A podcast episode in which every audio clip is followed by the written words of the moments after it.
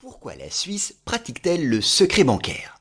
Le secret bancaire désigne l'interdiction par les banques suisses de transmettre à des tiers des informations au sujet de leurs clients.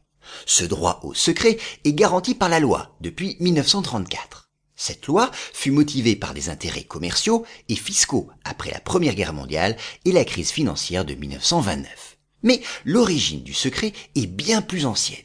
En 1685, Louis XIV révoqua l'édit de Nantes.